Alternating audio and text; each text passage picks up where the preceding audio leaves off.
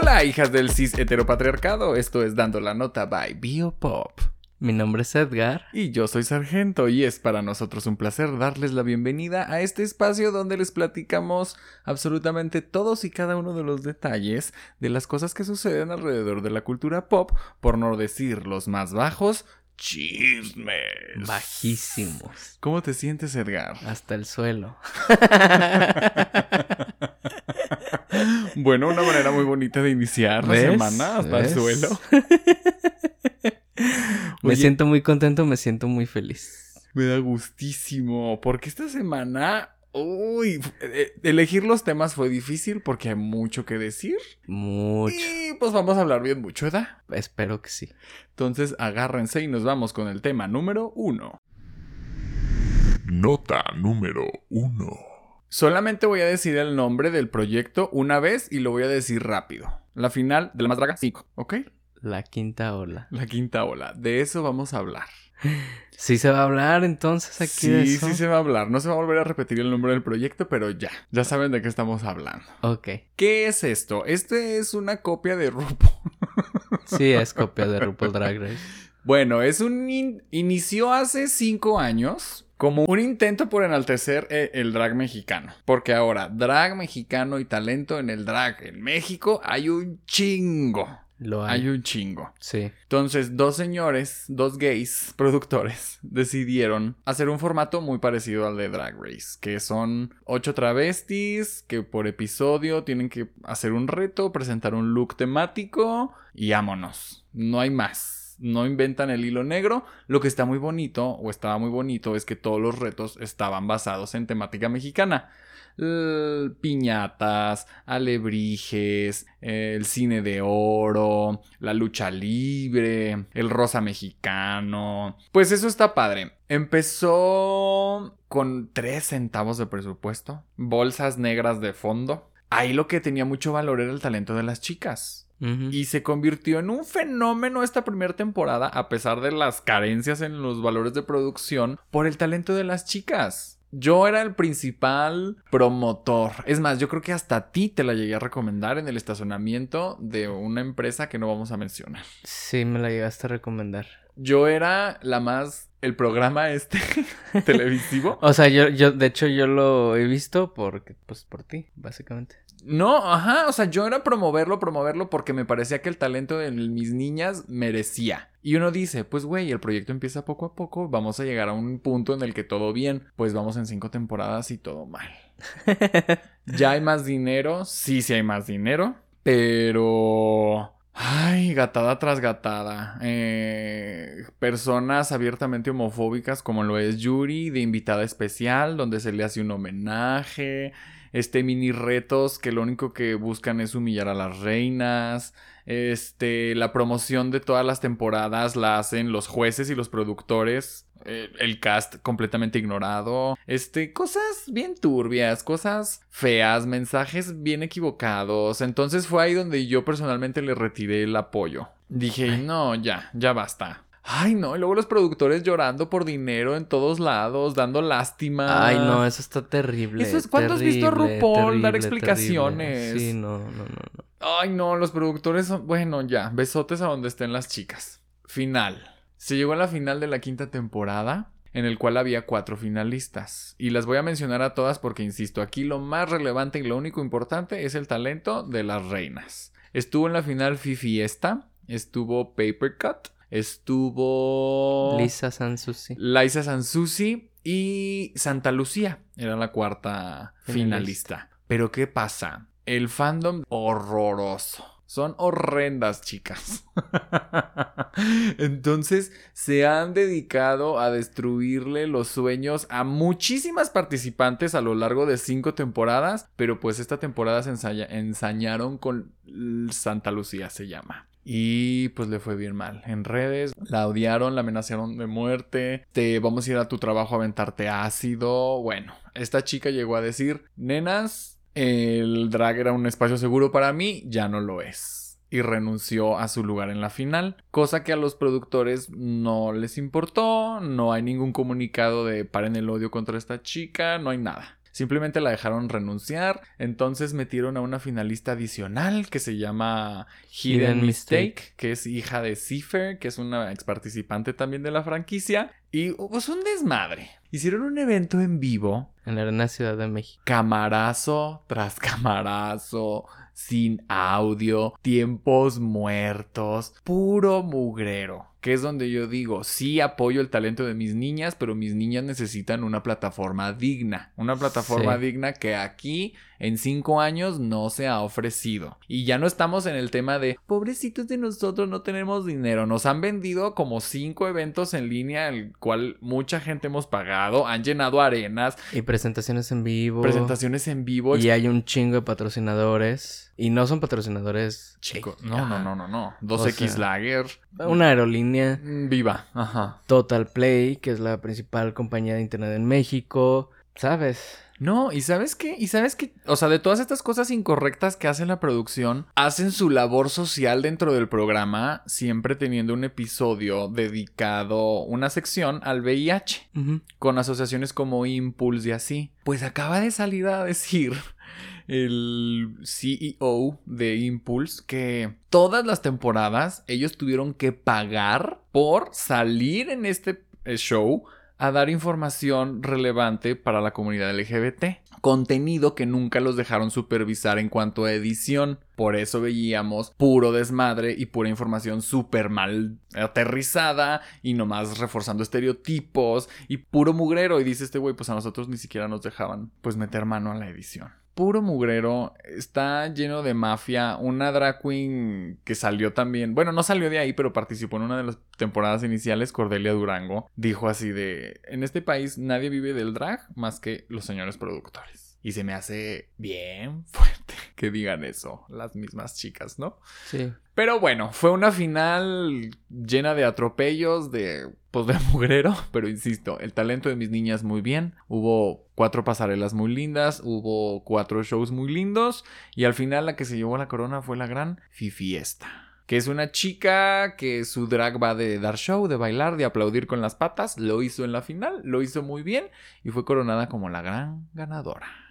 Pues felicidades. ¿Te gusta Fifiesta? Meh. Te vale. Meh. Es que fue una temporada bien irrelevante. Fue bien irrelevante, no sé por qué. O sea, sí fue la temporada con más exposure, porque llegó a muchos lados, porque hay más dinero, pero a los fans o la gente que la seguimos desde, desde un inicio fue así como... mm, a nadie nos gustó. Mira, yo vi la cuarta temporada porque estuviste mame y mame y mame que la viera y dije, bueno, vamos a darle una oportunidad. No, mentira, vi, vi, empecé a ver como desde mitad de la tercera temporada Ajá. porque me tocó el tema de, de Aviesk. Y dije, ah, órale, o sea, estaba Aviesk y de aquí de Guadalajara y de repente tengo ahí como Amiguitos gente en el medio. cercana, ajá, que estuvo ahí. Entonces, este, pues dije, ah, órale, qué, qué chido. O sea, qué bueno y que ganó y qué padre. Y, y sí dije, bueno, está a años luz de ser una producción Decente. decente. Digna. Porque, perdón, yo no he visto un capítulo completo en el sentido de que yo adelanto un chorro pasarela, eh, los choros que hay unos... Pues hagan de cuenta que está como el Pit Crew, que referencia de Drag Race, que es el tóxico, el veneno y ahora el, venenito. El venenoso, el... Ajá. Y no sé por qué los ponen a hablar y no dicen nada. Entonces ya también los adelanto. Todo mal. Ajá. Todo está mal dirigido ahí. Media hora de, de no sé, todo, todo está, todo está muy mal editado, mal, mal, mal hecho. Entonces, nunca he visto un capítulo completo. Pero yo decía, bueno, esto va a ir mejorando, ¿no? Y de la tercera a la cuarta temporada, pues se vio un cambio notable porque cambiaron la escenografía. Por ejemplo, ya no estaban las bolsas negras de basura en, en la parte de atrás.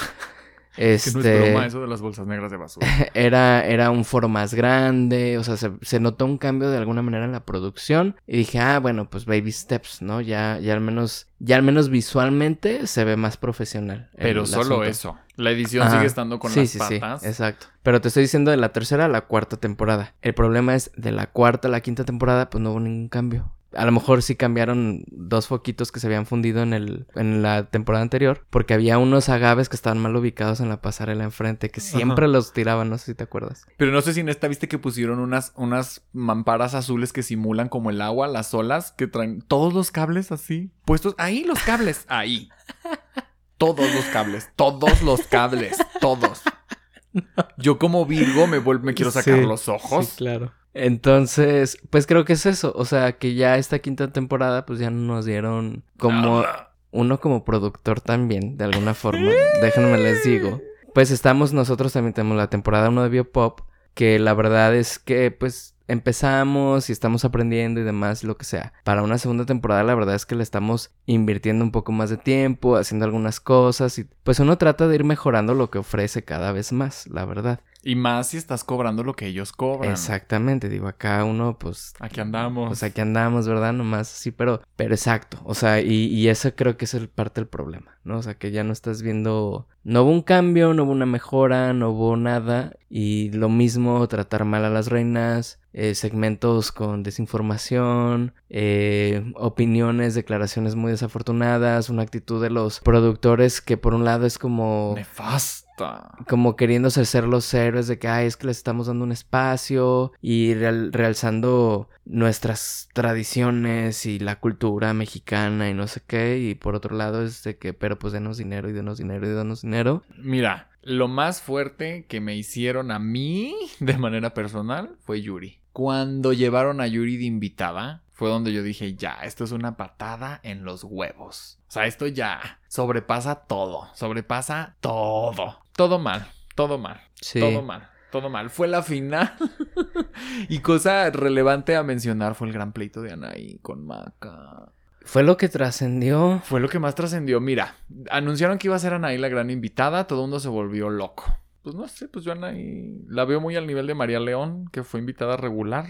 Pero bueno, María León no fue un boom en los 2000 X. Fue Anaí. Y a Maca se le olvidó darle la palabra en algún momento y Anaí se aventó el comentario de, ay, pues aquí no es Twitter. Nadie entendimos. Maca tampoco entendió. Y tras, pues que todas las fans de Anaí empezaron a sacar recibos de cosas que tuiteó este Maca. Maca en 2010 acerca de los trastornos alimenticios de Anaí, que era un mame en ese momento, o sea, era chistoso burlarse de eso, Maca lo hacía como lo hizo mucha gente y pues le están sacando los recibos apenas ahorita. Una ola de hate de odio de las fans hacia Maca. Maca respondía. Ay, hasta a mí me respondió Maca.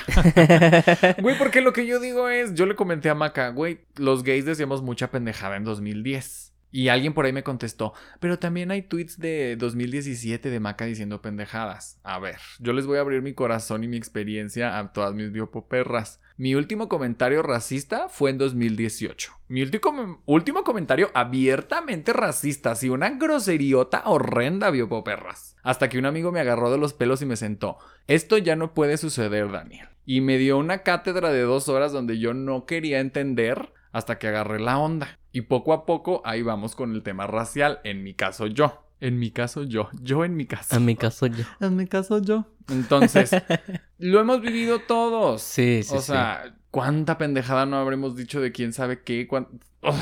Si se ponen a ver tus redes del 2010, no sé qué dirá. Si usted supiera la cantidad de veces que Sargento me regañó y me censuró en la temporada 1 de Biopop. Ay, no, es que unas Cosa cosas... que ya no sucede tanto, pues, porque pues uno va aprendiendo, digo, en su momento se diga, ay, pero bueno, pero no, la verdad es que si uno luego va reflexionando, va aprendiendo, y bueno, es que hace 12 años, insisto, por ahí tenemos Facebook que tiene esta bonita funcionalidad que te recuerda años después lo que publicaste hace, en- hace 10 años, por ejemplo. Y pues está de vergüenza de repente ver tus propias publicaciones de hace 10 años. O sea, y queda claro personalmente, o sea, en ese momento te cae a ti el 20 de que yo ya no soy esta persona. Exacto. Y es Entonces, lo importante, es lo mínimo que Y- esperamos. Y, por lo menos crecí y ahora reconozco y veo y así. Pues sí, qué bueno que dijeron, oye, esto no estuvo chido, pero pues entender que ya no es, pues, o sea, ya es otro contexto, ya es otra. Ya no es la realidad de es- Maca. Exacto. Y es lo que ella dice. Sí, hace 10 años, como... No es justificación, nunca estuvo bien.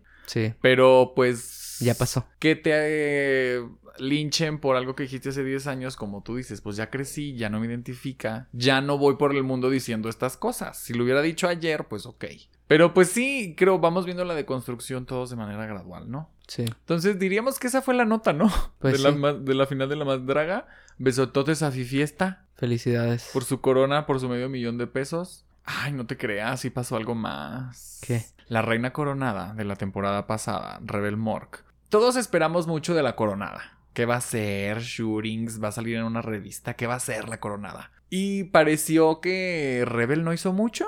Y todos decían, "Mm, pues a qué hora va a empezar Rebel, a qué hora va a empezar Rebel, a qué hora va a empezar Rebel.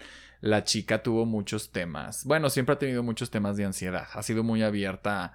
Pues ansiedad y más cosas, ¿no? No sé. Digo, yo no la voy a diagnosticar aquí porque no sé. Pero sí ha sido muy abierta en, en cuanto a su salud mental. Desde su temporada. O sea, desde que era participante en la temporada lo Lo comentaba. dijo, ¿verdad? Ajá. Entonces, pues se apareció, porque no la vimos, realmente en todo este año casi no la vimos, y reapareció en la final con un blusón que decía, a ustedes no les importa la salud mental. Y todos sabemos que era una tirada de mierda para sus productores, porque de manera simultánea sacó un documental en YouTube donde habla de su proceso y de cómo se le pedía espectacularidad para cumplir con los eventos de su corona, pero no se le daba presupuesto y de cómo hay cosas como bien fuertes que nos confirman muchas cosas turbias que hay detrás de, de este proyecto. No le dieron el micrófono a la hora de entregar la corona porque sabían que iba a hablar de más y no se lo podían permitir. Y como era un evento en vivo, pues Sí, no se puede editar. mal, todo mal, pero mira, fuerza a mis reinas, besotes y que siga creciendo el drag mexicano. Para suerte de nosotras las consumidoras, pues ya ahora sí se viene la verdadera madre del drag en el mundo. Su nombre es RuPaul Charles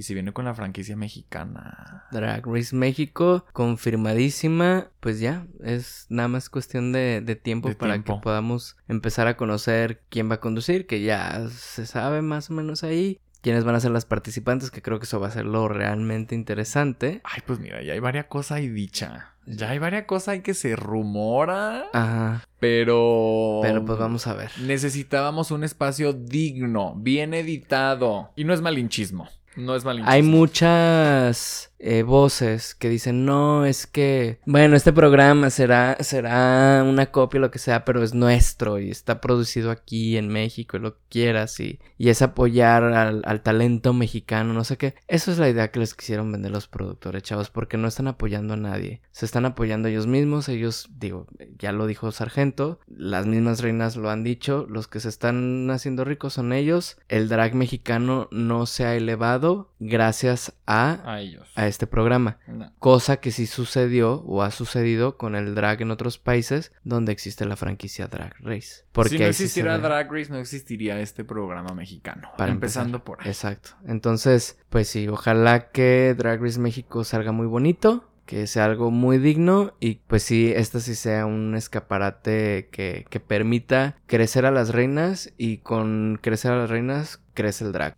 Pues ojalá que acá sí, sí tengan ese espacio y esa puerta hacia el mundo, porque además se anunció Global All Stars.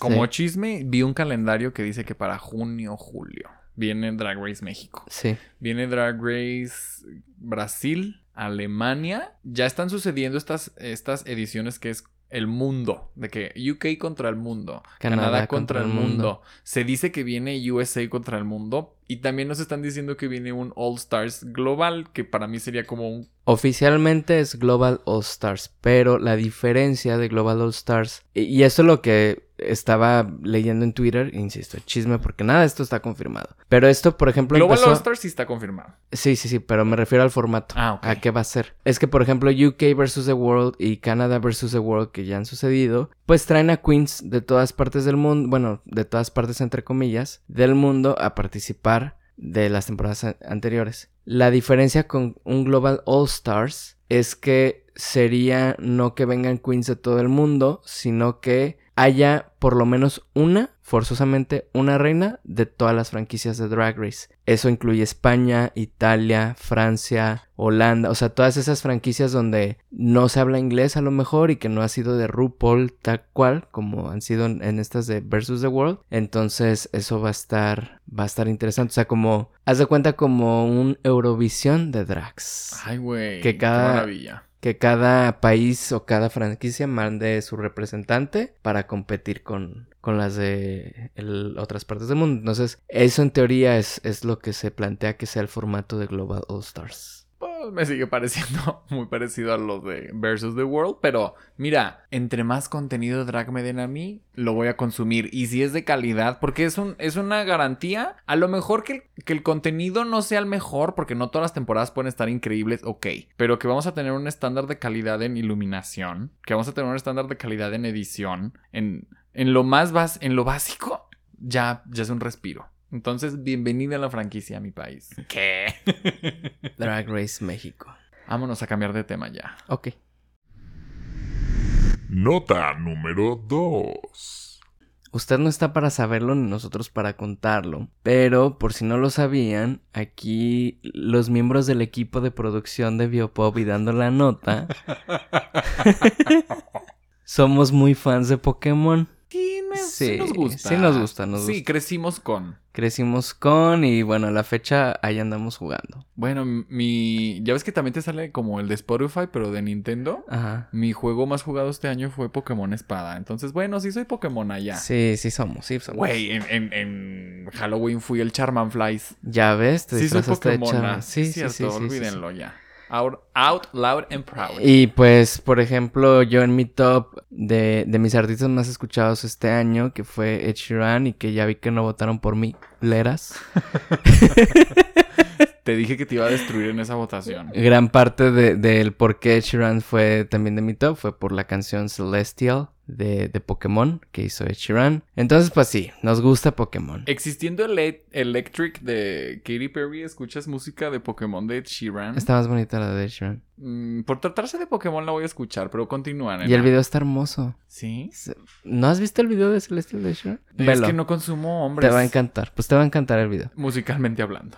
Bueno, pues estábamos muy contentos porque después de 25 años Ash Ketchum se había hecho campeón de la Liga Pokémon y bueno, Pikachu había logrado vencer a Charizard y, y aquí se celebró, digo, no, no en los micrófonos, pero se celebró en el estudio el, el gran triunfo de Ash Ketchum. Y en Japón fue un momento en el que, así como aquí no te dan permiso para ir al LIMS o para ir al festival de, de tus hijos, pero sí te dan permiso para ver el- la final de Qatar y cosas de esas, pues Joto. Japón colapsó y todo mundo vio el episodio de Pokémon en explanadas y drones y espectáculos y, o sea, fue un momento. Fue un suceso. Y pues estábamos todos muy felices celebrando esto y ahora Pokémon Company nos anuncia que la historia de Ash Ketchum y Pikachu llega a su fin después de 26 años en 2023. Cosa que la verdad a mí sí me dio mucho sentimiento, me dio mucha tristeza, casi lloré. La verdad sí estuve a punto de soltar una lagrimita. Ay, no es posible. No quiero invalidar tus sentimientos, pero qué ridícula. No, sí, pues.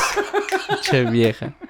No, pues sí, o sea, la verdad es que es un personaje con el que crecí. Sí, sí da mucha nostalgia y da mucho sentimiento, pero pues bueno, así son las cosas. Las cosas buenas siempre terminan. Y pues anunció también que esto va a suceder el próximo 13 de enero, que además eligieron un día 13, que es de mala suerte. No para Taylor No para Swift. Taylor Swift, exacto. Y pues ya va a ser el, el gran final. Después van a lanzar una pequeña miniserie de 11 capítulos, como un pequeño homenaje a Pikachu y Ash Ketchum. Ya después en el año van a continuar con la serie de Pokémon, pero ahora con nuevos personajes, con nuevos Pokémones. Pues ya más inclusivo porque ya va a ser también una de las protagonistas una mujer, no nada más Ash Ketchum. Entonces, A ver si no les molesta. a ver si no les A molesta. ver si no Ándale. les molesta y empieza una... Porque además eh, hay otros colores y tonos de piel y cosas así. Entonces, ah, vamos a ver. A ver tal. cómo se pone. Ay, ojalá hagan un escándalo así la generación de concreto para tener de qué hablar aquí. Pues sí, ese es el tema con Pokémon. Oye, y en esta nueva serie,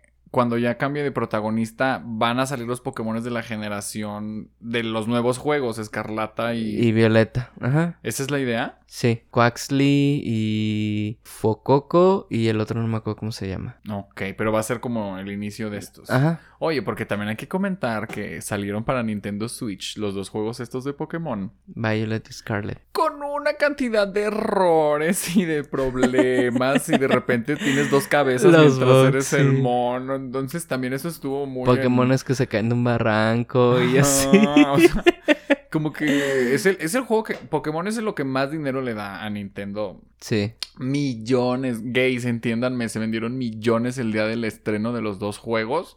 y una de errores y sigue siendo el más vendido y será el más vendido con esos errores y pues a ver cuándo se lanza la versión sin errorcitos, pero sí están bien intensos. Sí, sí, sí. Los nuevos Pokémon no me gustaron. ¿Los Eh, iniciales o todos? Todos en general. Pero de los iniciales lo que me da mucha risa es que dos de ellos, Jotos. ajá, ¿Son mujeres? Son son son ¿Travestis? drags, son travestis? Ajá. Sí, sí, sí. Sí, sí, sí. Está muy, muy, interesante. Muy, muy estilizadas ellas de su figura. Hasta con tacones, el, el patito tiene tacones. Claro, y cuando está chiquito trae un sombrero así muy perra con la ala ancha. Sí, claro. Muy. Digo. Mucha diversidad. A ver, yo sé que esto a lo mejor les va a hacer que les truene la cabeza a nuestros audio espectadores heterosexuales. Pokémon es muy gay, hermosas. Pokémon es cultura Pum, gay, por eso se está hablando aquí en dando la nota. Sí, sí, sí, pero vamos a aburrir a las no gamers, así que vámonos, porque hay más que decir. Nota número 3. Andrés Manuel López Obrador, el presidente. Porque aquí vamos a darle título a todo aquel que se lo merezca. Saludos a Paris Bang Bang. Pues muy consternado por todo lo que pasó en el concierto de El Conejito Malo, el cantante. Ah, yo pensé que estaba consternado por otras cosas que están pasando en el país. Debería, ¿no? Yo creo. Sí, a mí también se me... Ahorita sí rápido tengo una lista de 116 cosas en las cuales debería estar pensando más allá de la gente que entró o no al concierto de, De Bad, Bunny, Bunny. el cantante, pero le molestó. Y se Claro. tomó la molestia. Digo, porque de, de por sí ya habla muy pausado. Decidió la- tomarse el más tiempo de la mañanera, que de por sí ya es un chiste, para contar otro chiste Sí. y lanzarle un comunicado a, a Bad Bunny, el cantante. Imagínense que ustedes están así monas y prenden la mañanera porque pues a veces es importante estar al tanto de lo que sucede en el país. Yo prefiero no, pero pues a veces Es que la mañanera es. una burla. Pues la mañanera es este espacio donde nuestro Andrés Manuel O sea, no es hoy. No, no, no, no, pero No es venga la alegría. pues se toman temas, se- mira, se tocan temas al nivel. al nivel. Concierto de Bad Bunny. Concierto de Bad Bunny. Entonces, yo quisiera, este, decirle eh, a Bad Bunny, el eh, cantante. y bueno, así podríamos pasar horas. Así pero, podríamos pasar horas. Que venga, que regrese y gratis al Zócalo, de paro. pero no le podemos pagar. Y nosotros, pero que venga y nosotros le ponemos el escenario y las luces Y... Eh, y una tirolesa. Dijo. Güey, ¿qué pedo? ¿Qué bur... Como si no hubiera cosas más urgentes que... Miren, la verdad es que aquí en Biopop nunca hablamos de política casi. Pero sí, o sea... A ver, a ver. Si usted sintoniza dando la nota es porque usted viene por chisme bajo. Y eso es lo que aquí se le da. Si usted sintoniza la mañanera, no va por chisme bajo. Vas a, a ver qué está pasando con el país. Claro. La economía, el sector salud, el sector seguridad. O sea, están pasando muchas cosas en el país. Derechos humanos. Bueno, pues no. En la mañanera se le hizo una petición a Bad Bunny de que vengan gratis. Hacer un concierto. Pues ya, ahí está el chiste. Pues sí. ¿Qué, qué más hay que decir? Pues sí, lo triste es que precisamente la política del país se ha convertido en chisme bajo. Como el de dando la nota. Como le dando la nota. Pero pues aquí lo hacemos con la intención de dar chisme bajo. Ahí, pues no, no debería. Besototes Andrés Manuel López Obrador, el No, presidente. besototes no. Pero... ah, saludos a Bad Bunny. Sí, ¿qué crees? Ve, que venga. ¿Lo habrá venga. escuchado el mensaje de Bad Bunny? Güey, a ver, espérate. Digo, Andan yo- muy serias que... Bueno, el de... El de Andrés el presidente no sé. Pero... El de Claudia la jefa de gobierno... Dicen que sí. Y que sí... Es que, ay, no mames. Justo estaba a punto de decirte de que tú crees que tú crees, chiquis, que Bad Bunny tiene tiempo de estar escuchando esas pendejadas y que se enteró. Pero ahora que lo pienso es como de, güey, es un mensaje del presidente del país que más reproduce su música. Muy seguramente sí llegó a sus oídos. Es muy probable que sí. Qué pena, güey, con nuestro presidente. Pero ojo, ¿eh? Acuérdense que Bad Bunny derrocó a un presidente en Puerto Rico. Y lo hizo por tener un tipo de discurso que no dista mucho de ser el discurso de ah, Segregación el entre la sociedad. presidente. de segregación en la sociedad. De dividir clases entre chairos y fifís, entre los buenos y los malos, entre nuestros aliados y nuestros adversarios, y así. Entonces, pues saludos a Bad Bunny. Ojalá que sí venga, que sí venga. Ojalá, y mira, y si no se enteró por boca del presidente, se está, se está enterando en boca de Biopop, así que pues pasan, te pasamos el memo, tal cual. Nuestro presidente quiere que vengas gratis, hermosa. Gratis. Nuestro presidente quiere que vengas gratis, preciosa. Ay, tú échale. Que porque no te queremos escuchar en el Spotify. que te queremos en vivo. Bad Ya, Bunny. cambio de tema, por Va favor. Va Bunny. Nota número 4.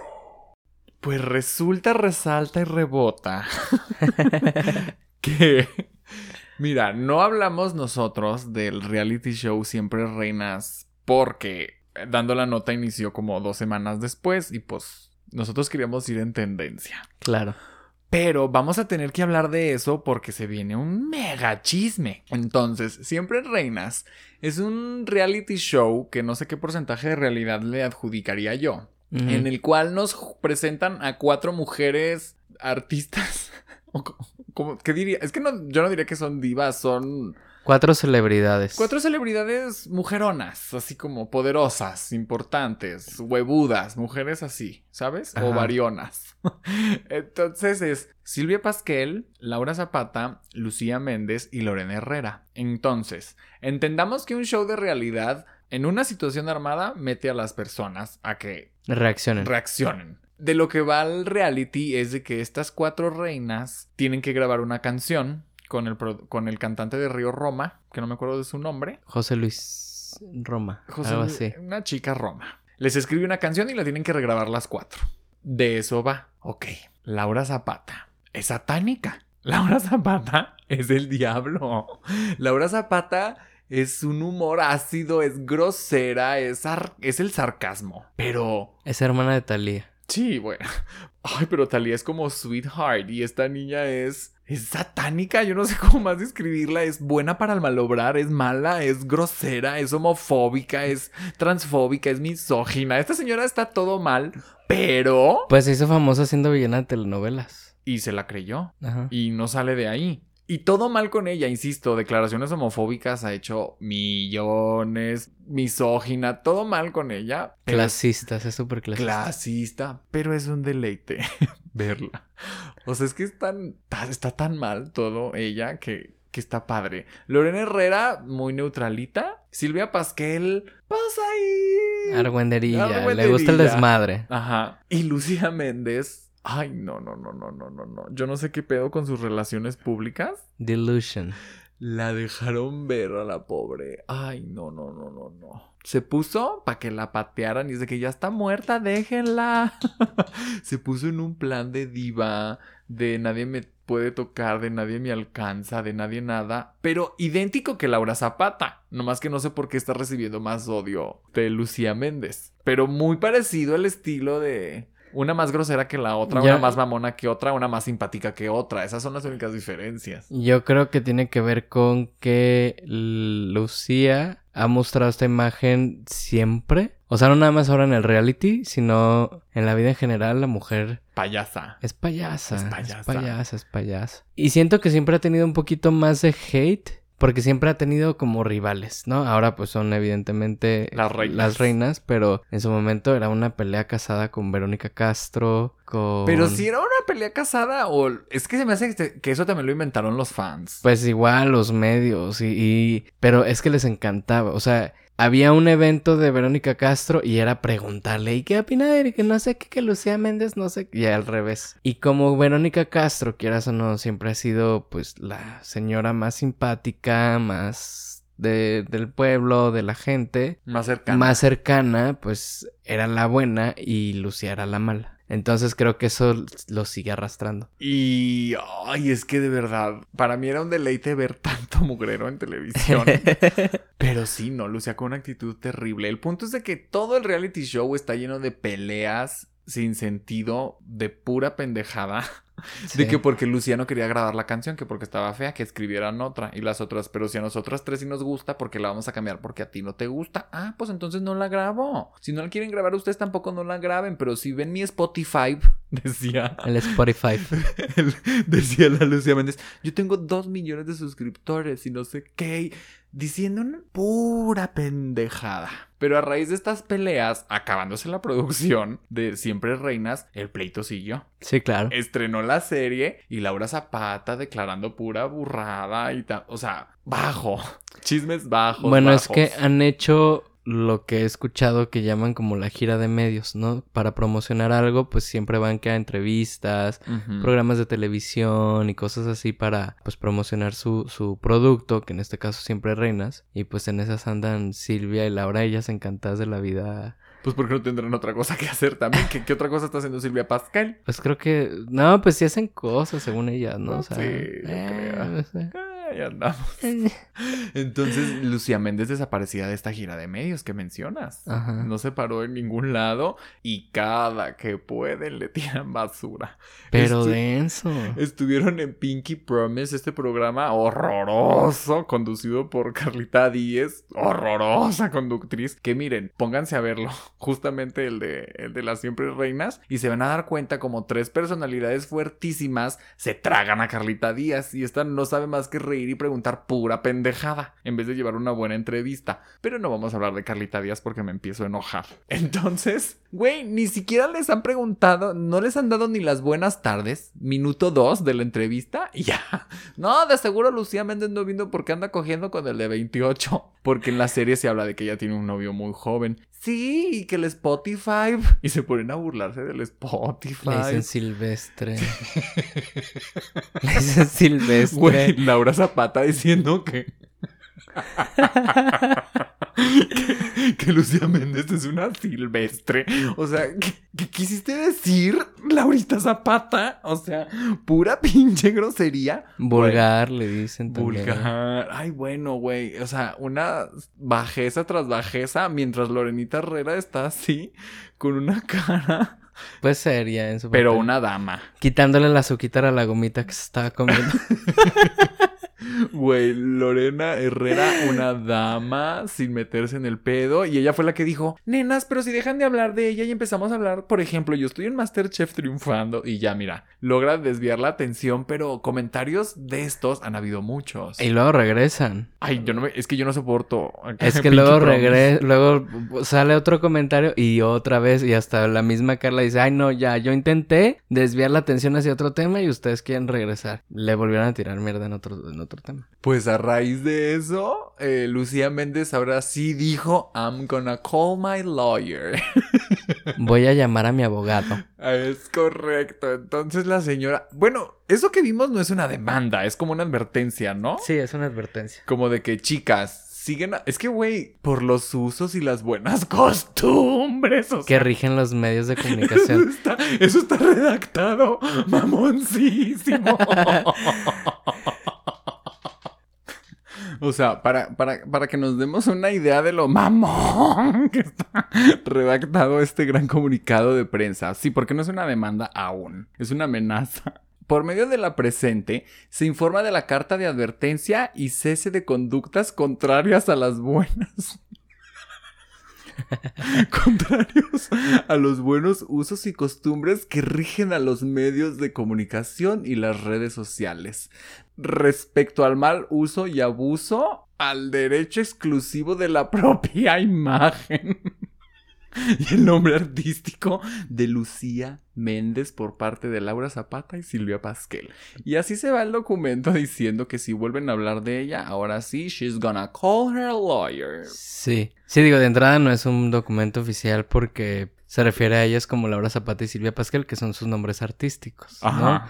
En una demanda, pues tendrían que ser sus nombres de ciudadano, de, de gente común. Entonces, pues sí. Sí, no, es un comunicado de que ya párenle. Ahora, con esto, bueno, Lorena Herrera ya salió a decir de que yo nunca dije nada, incluso en la serie, en el reality ella neutral. Por cierto, también el comunicado que publicó el equipo de Lorena Herrera con unas faltas de ortografía Neta. horribles. Sí. Como yo tengo peor ortografía, no, no, Ah, pues no me pues iba a notar. bueno, horrible. Horrible también. Pero ubicas que ella fue de que no, pues sí, no, yo nunca dije nada, todo bien. Tranqui. ¿Tú crees que Laura Zapata va a hacerle caso? Yo creo que esto nomás fue darle más. Echarle leña al fuego. Y para como es la señora, uy, esto se va a poner. Y que me demande, yo no le tengo miedo, que no sé qué, y que... las- Uy, ya la estoy escuchando. Sí, ya la sí, estoy sí. escuchando. No se dice, se hace.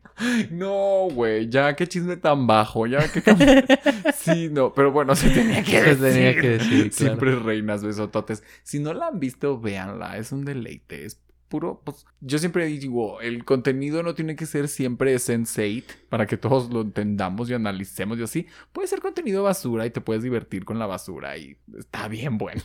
Y aquí andamos, por, Y aquí por si andamos se las ofrece. Aquí andamos hablando de eso.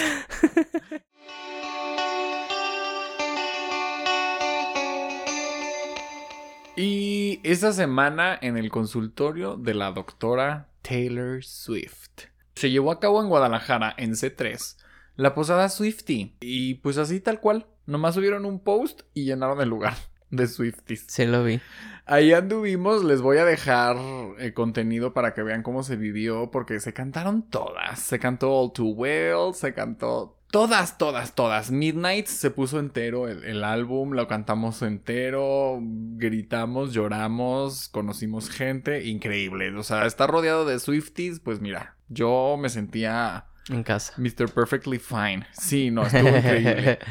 Pero, güey. Te lo- sentías all too well. Sí, me sentía too well. Güey, pues resulta, el, el highlight de la noche, les voy a subir el video. Mientras están escuchando esto, ya está entrepado en la nube. Una reinota que ojalá me ayuden a encontrar y me ayuden a etiquetarla, porque todos los días nos pusieron All Too Well 10 Minute Version, la versión de 10 minutos, completita. Los 10 minutos anduvo la perra con la foto de Jack Haslingfield. Tú eres el que se sabe muy bien su nombre. Gyllenhaal. Ese güey, el de la bufanda. Traía su foto en su celular en blanco y negro con una tacha roja. Güey, y la iba pasando por todas las bolitas y todas las bolitas le sacaban el dedo al celular. No estoy yo promoviendo la violencia porque la detesto, pero es muy chistoso. Les voy a dejar el video para que me ayuden a encontrar esa reinota.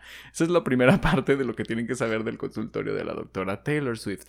Número 2. Con 555 millones de dólares recaudados, Taylor Swift The Eras Tour supera a Sticky and Sweet Tour de Madonna. De Madonna. Algo impensable, ¿no? Sí, porque fue un gran concierto. Pues fue. ¿Qué? No, no es cierto. Respeto a mi chica, pero pues ya, la doctora Taylor Swift siempre un paso más allá. Pero por encima de la gran reina del pop. ¿Será que tenemos nueva reina? Mm, no, no le pondría un título de ese estilo, pero pues ya sobrepasó ese concierto. Y pues es la, el artista femenina. La industria. Pues sí, güey, tal cual. Pues ya, ¿para qué me peleó con ustedes? Oye, y bueno, por último, comentar de la doctora, que esto ya tiene unos mesecitos atrás, pero poco a poco siento yo que va tomando forma. La cantante Manuela Seemingly. Uh. Pues no sé quién sea. No, no sé mucho de la chica. Está acusando a Taylor Swift de plagio. ¿Por qué? ¿Por qué? Por un videíto. Que en concepto diríamos que se parece mucho. O sea, como la idea de que tú eres tu, tu propio saboteador. En el video Anti-Hero, que es como la analogía. Ay, pues es que yo no diría que se parece porque hay 10 millones de dólares de diferencia en presupuesto. Y no creo que esté inventando el hilo negro ninguna de las dos. Pero pues esta niña dice que le robaron la idea. Y ves la comparación de tomas y pues... Pero está dictada la comparación de tomas. Sí, obvio, obvio, sí, sí, no O sea, hacen el mismo. está-. Pero pues ahí está. Vamos viendo qué pasa con eso, porque esta chica está muy decidida a tomar cartas sobre el asunto, según veo. Pues mira, yo digo que no creo que sea un plagio. O sea, más bien, no creo que. No procede ni de por error, ¿verdad? No, y aparte tampoco creo que Taylor Swift haya- la haya visto y haya dicho, ah, yo quiero hacer eso. Sí, no. Conociendo a Taylor, ella es muy de. Su concepto. ¿sabes? Ella ya, cuando esta venía con la leche, esta ya venía con el jocoque, dices. Ajá, exacto. Entonces, pues sí. Puede ser coincidencia que se parezcan. Como dices, no está inventando el hilo negro. Es como si de repente alguien se enojara porque Adele está usando lluvia en el agua en su concierto. Que todo mundo ha usado lluvia en el agua en su concierto. Entonces, Ay, no, los gays estaban muy impactadas, que era la primera vez que veían lluvia en el agua. Porque siempre se habla de Adela aquí, ya next. Pausa. porque tenía que meter a Adele en el consultorio de la De doctora. la doctora. Ya se acabaron los temas de la doctora, vámonos. Vámonos.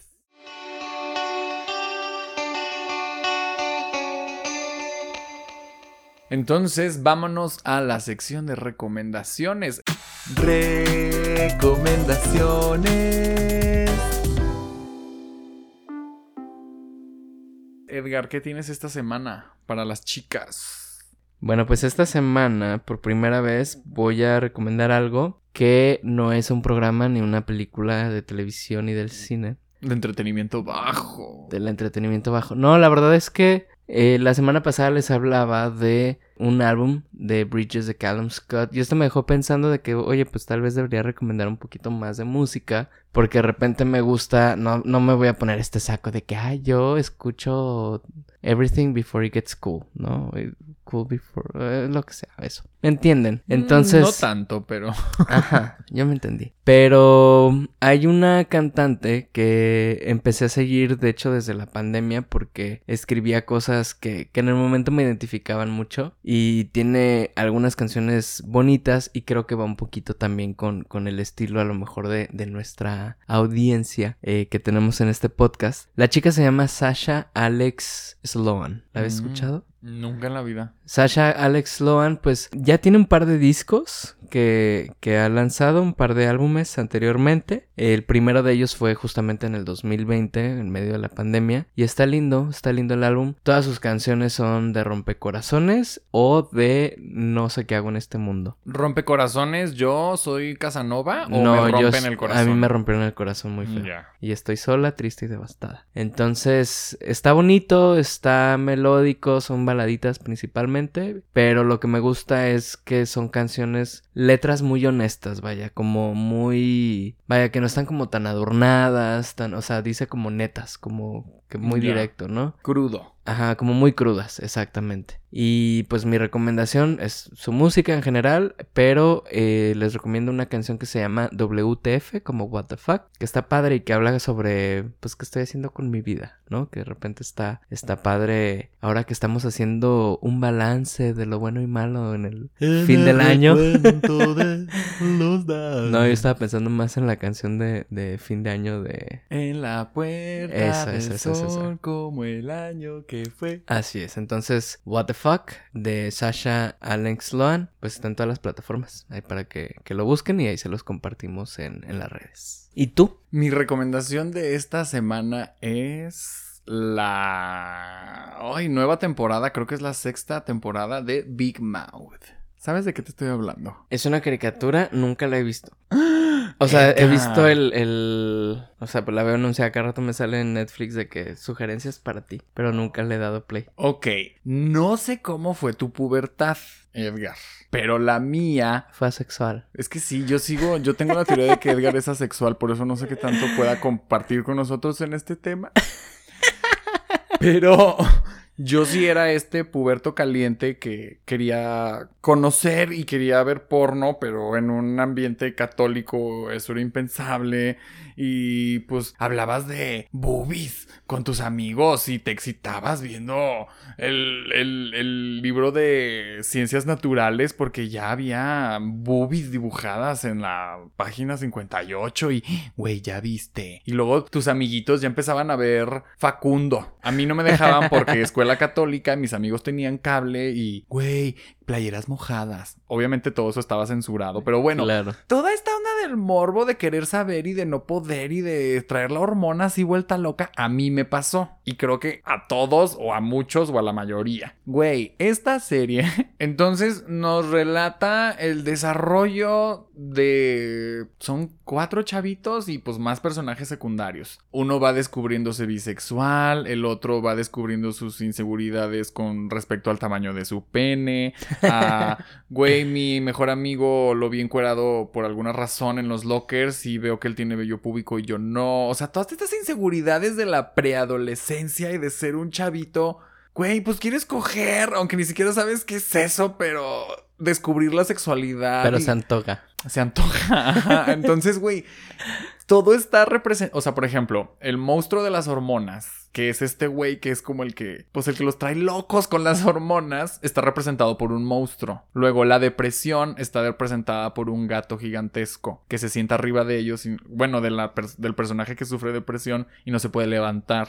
Ya. La ansiedad está representada con un mosquito. O sea, todas estas sensaciones y pues cosas que pasan en la adolescencia están representadas como por monstruos. Es un agasajo. El humor es, pues sí es un humor muy oscuro, pero insisto, también es esta serie que tienes que ver pensando en reírte Ajá. de lo correcto, ¿no? ¿Sí me explico? Es Sí, como sí, una sí. sátira, es un estar tirando mierda. No sé, yo me siento muy reflejado en esos morritos calientes que, o sea, que te la quieres jalar todo el día. Bueno, güey, de verdad retrata muy bien este pedo. Ya vamos en sexta temporada, ya estamos hablando de infancias trans de una manera muy digna en esta... No deja de ser una caricatura, referencias, chistes, chistes, chistes. Van a estar botados de la risa y si fueron ese puberto caliente como yo, se van a ver en cada, cada cuadro. Y como mujer supongo que también, digo, no me tocó vivir eso, pero güey, desde comprar tu primera toalla, desde decirle a tu mamá de tu primer menstruación, desde el color, güey, o sea, se tocan temas que, que para nosotros fueron tabú eh, cuando estábamos creciendo, ¿no? Entonces, de verdad, véanla. Turbo, hiper, mega recomendada. Big Mouth. Está en Netflix, Mouth. ¿verdad? Está disponible en Netflix, seis temporadas. Muy bien. Recomendaciones. Una semana llena de cosas, Edgar. Muchas cosas que decir y, y nosotros que luego decimos, ay, hoy como que va a estar tranquilo porque pues ya se acercan las fiestas y todo y... Mucha y paz sí. en el corazón de todos. Pero no. Ahorita todas andan rellenando el pavo. Nadie tiene tiempo de pelearse. ¡Y no! Andan bien recias. Andan bien recias. pues sí, Fue un placer compartir este espacio contigo una vez más. como Edgar. siempre, el placer ha sido todo tuyo y también mío. Así será. Bendito sea el fruto. Bendito sea el fruto que el Señor madure. Pues nos andamos viendo más pronto de lo que se imaginan, ¿verdad? Así es. Lluvia de besos. Bye. Bye.